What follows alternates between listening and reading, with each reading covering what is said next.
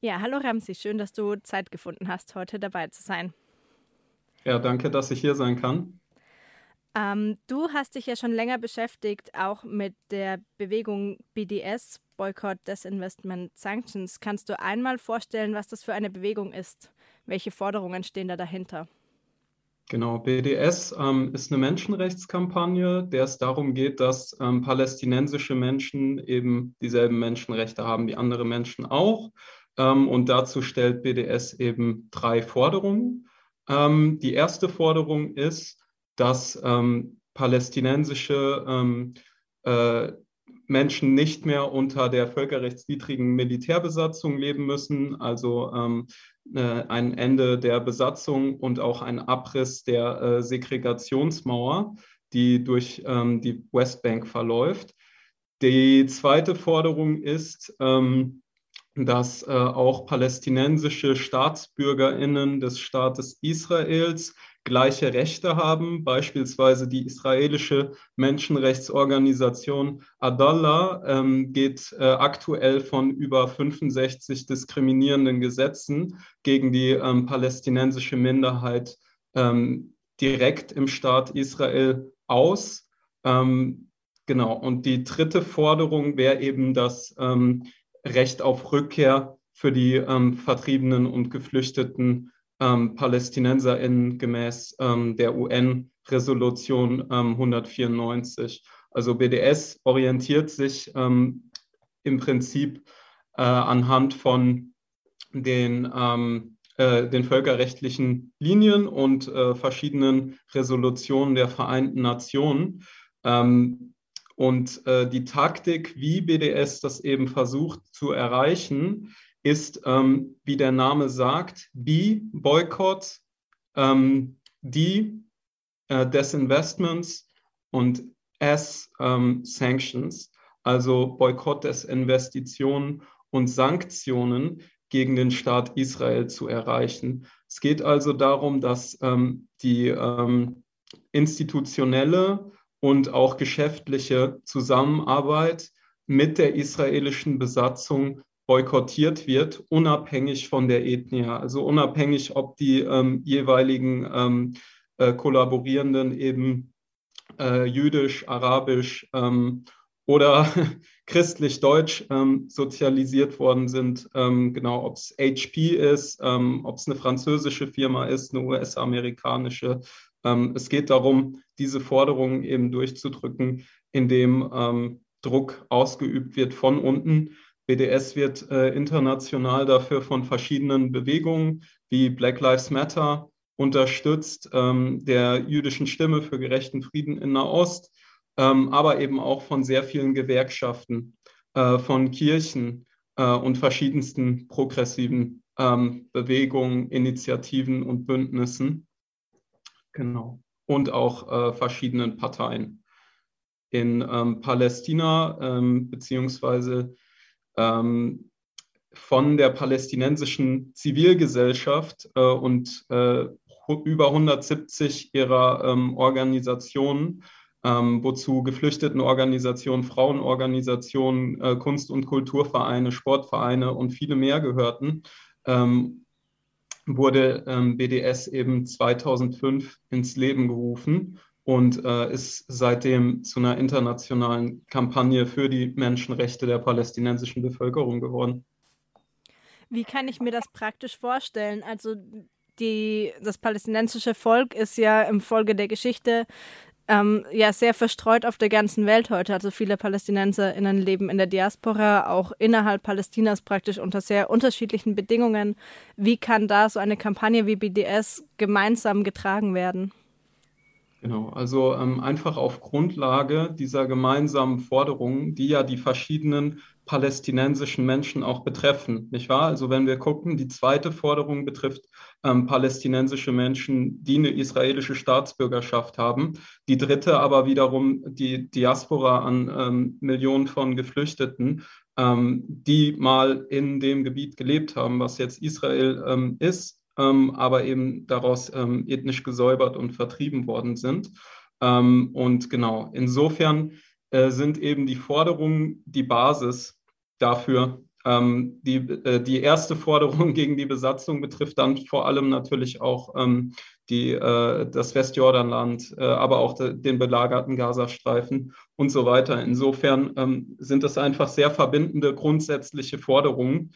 Ähm, BDS ist keine gesamte Strategie, sondern eine kontextsensible Taktik ähm, je nach, äh, jeweils nach den verschiedenen Staaten, in denen man da auch aktiv wird. Ne? Also ich denke beispielsweise, dass man in Deutschland ähm, sehr viel sensibler ähm, mit dieser Frage natürlich umgehen muss, einfach ähm, dadurch, dass eben äh, Konnotationen irgendwie geschaffen werden können zu ähm, angeblichen äh, kauft nicht beim Juden Boykott oder ähnliches, ähm, was natürlich also äh, ahistorisch ist und äh, äh eigentlich NS ähm, relativierend, wenn man ehrlich ist, ähm, aber ähm, wo man hier eben definitiv anders ähm, äh, damit umgehen muss und äh, auf andere Argumente auch stoßen wird als ähm, beispielsweise im selbst im US-amerikanischen Kontext, im spanischen, im französischen, im indischen und so weiter.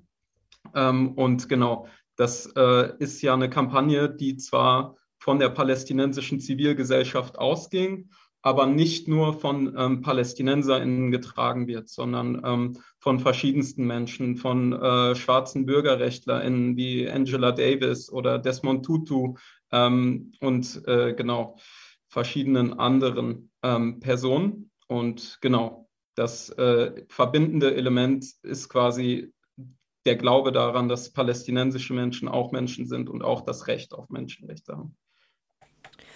Dann lass uns vielleicht nochmal konkret auch auf den deutschen Kontext zu sprechen kommen. Was bedeutet BDS in Deutschland? Wogegen, also wogegen richtet sich das konkret in Deutschland? Gibt es da auch äh, vielleicht Firmen, die man konkret benennen kann? Oder wie sieht diese deutsch-israelische Zusammenarbeit aus?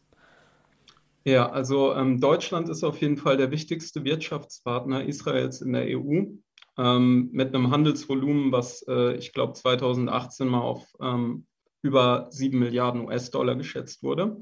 Äh, es geht natürlich um äh, Waffenlieferungen, um Kriegsschiffe, ähm, Panzer, Sprengkörper, Fluggeräte, ähm, auch Produktionsgeräte, ähm, elektrische Geräte und äh, Feuerleiteinrichtungen auch um Munition und leichte Waffen und so weiter und chemische Stoffe. Ähm, aber der militärisch-industrielle Komplex ähm, geht weiter. Ähm, es geht auch um äh, digitale Überwachungstechnologie und äh, beispielsweise HP hat eben auch äh, Firmen hier in Deutschland.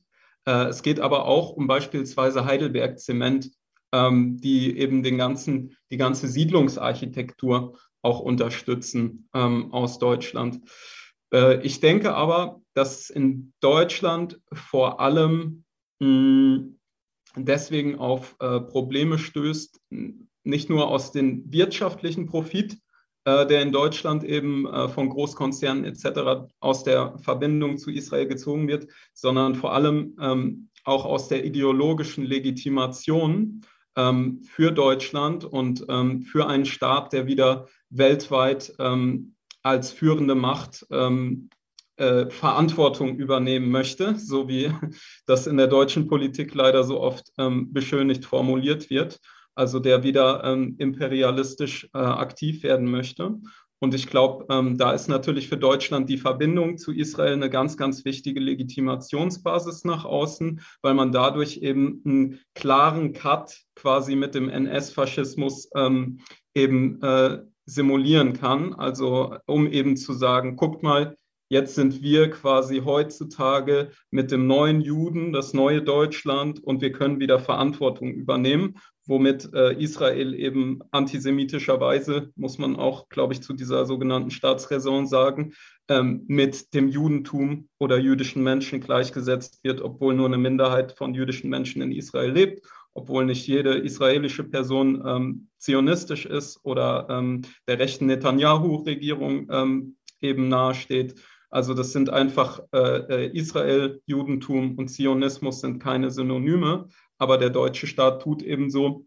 Und ich glaube, ähm, BDS ähm, als Taktik in Deutschland tut auf jeden Fall ähm, ein, äh, hat auf jeden Fall einen Zweck, indem es hier eben den Diskurs verschieben kann dass wir auch über die Tatsachen vor Ort sprechen und über die Menschenrechtsverletzungen vor Ort, statt über ähm, abstrakte Antisemitismusdebatten oder wie, also wie das schöne, die schöne ähm, äh, äh, das schöne Beispiel eigentlich so sagt, ähm, dass wenn Deutsche über Israel sprechen wollen, sie oft eigentlich eher über sich selbst sprechen wollen.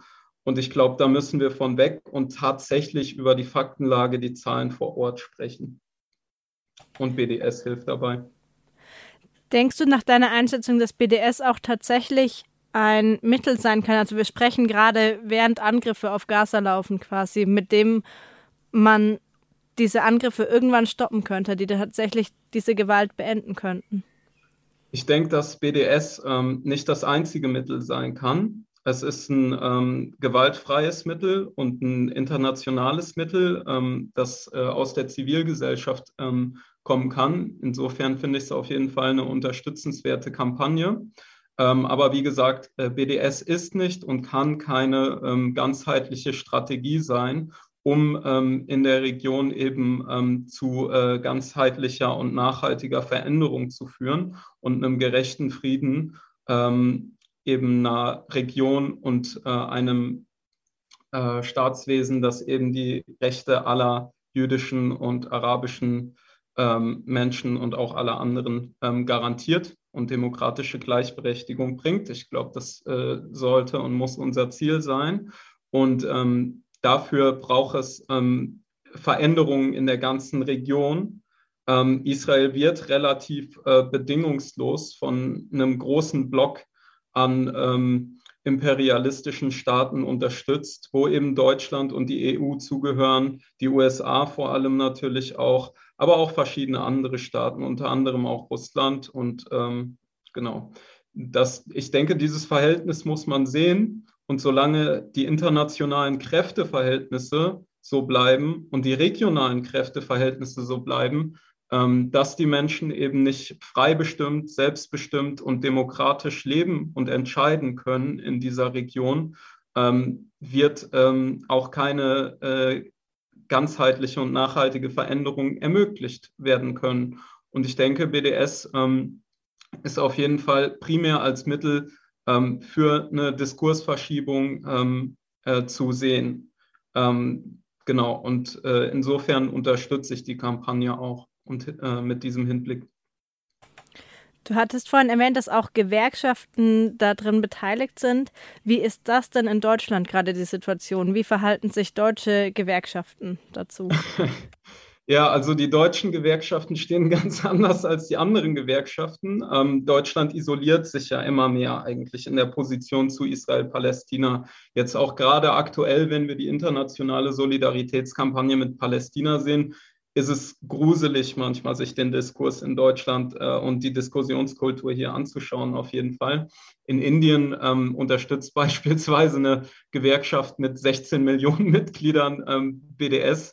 Ähm, in Deutschland äh, gibt die Verdi-Jugend hingegen irgendwelche Israel-solidarischen äh, Statements oder so raus. Ähm, und äh, das äh, sieht, sieht beim DGB ähnlich aus. Und äh, ich glaube, da muss man noch ganz, ganz viel Arbeit überhaupt erst leisten. Ähm, es hat natürlich auch sehr viel mit dem generellen sozialpartnerschaftlichen Kurs der Gewerkschaften in Deutschland zu tun und dass man quasi die herrschende Meinung ähm, und die eigenen Bosse und ähm, genau die Kapitalfraktionen, die eben die großen Konzerne auch besitzen, nicht verärgern möchte mit ähm, politischen Positionen und eher am Verhandlungstisch mit denen setzen möchte, äh, sitzen möchte.